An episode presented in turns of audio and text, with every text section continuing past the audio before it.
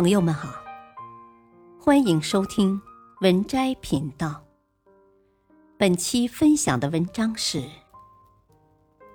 邓文迪越来越狰狞，人的容貌就是灵魂的样子。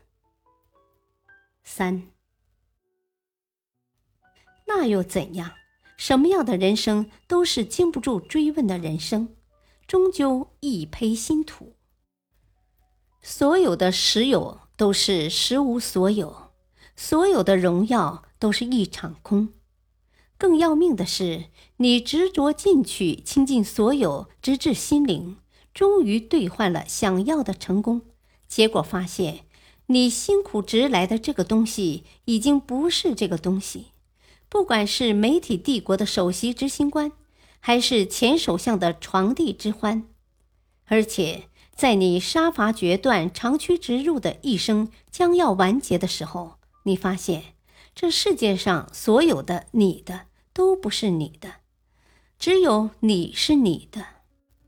这是一个有点令人扫兴的发现，也是究竟实相。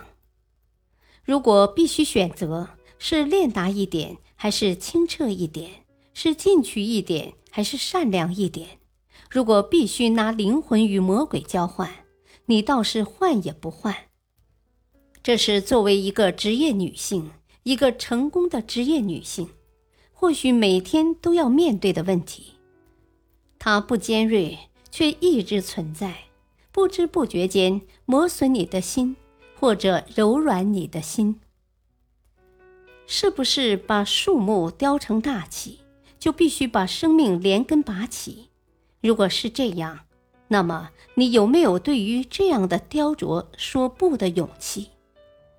和攻城拔寨、封疆裂土这样的外求所缘比起来，作为女人，一个四十多岁以上的女人，一个成功的女人，我以为最迫切的，也是唯一要紧的事，倒是先让自己变得好看起来。内心不舒展的女性会是一张什么样的面孔？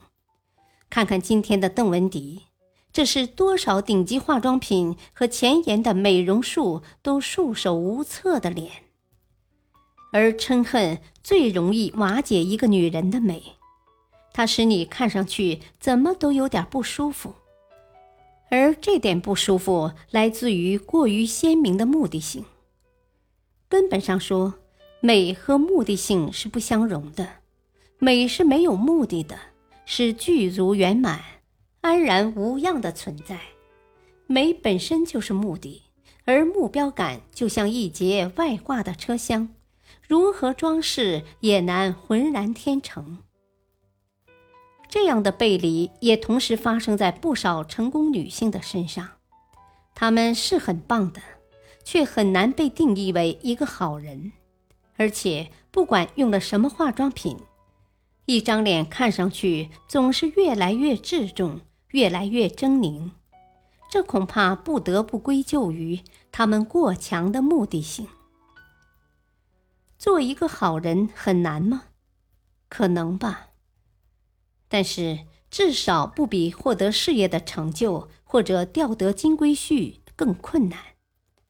只是在我们功利的天平上。做个好人还是做个成功者，哪个更有性价比？我们用得着做一个好人吗？这是另一篇题目了。但是倒也需要一个答案。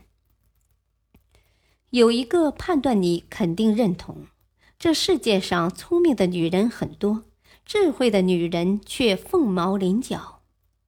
从聪明到达智慧的直通车有没有？我不知道。但是我想，如果聪明的女人能够聪明到有所境界，比如永远不拿灵魂做交易，永远不与魔鬼攀援，她兴许就离智慧近了一步。如果在有所不为的人生里，还能允许内心留有片刻的安宁，知止而后不攻取，不随外物起舞，而可以定下心神。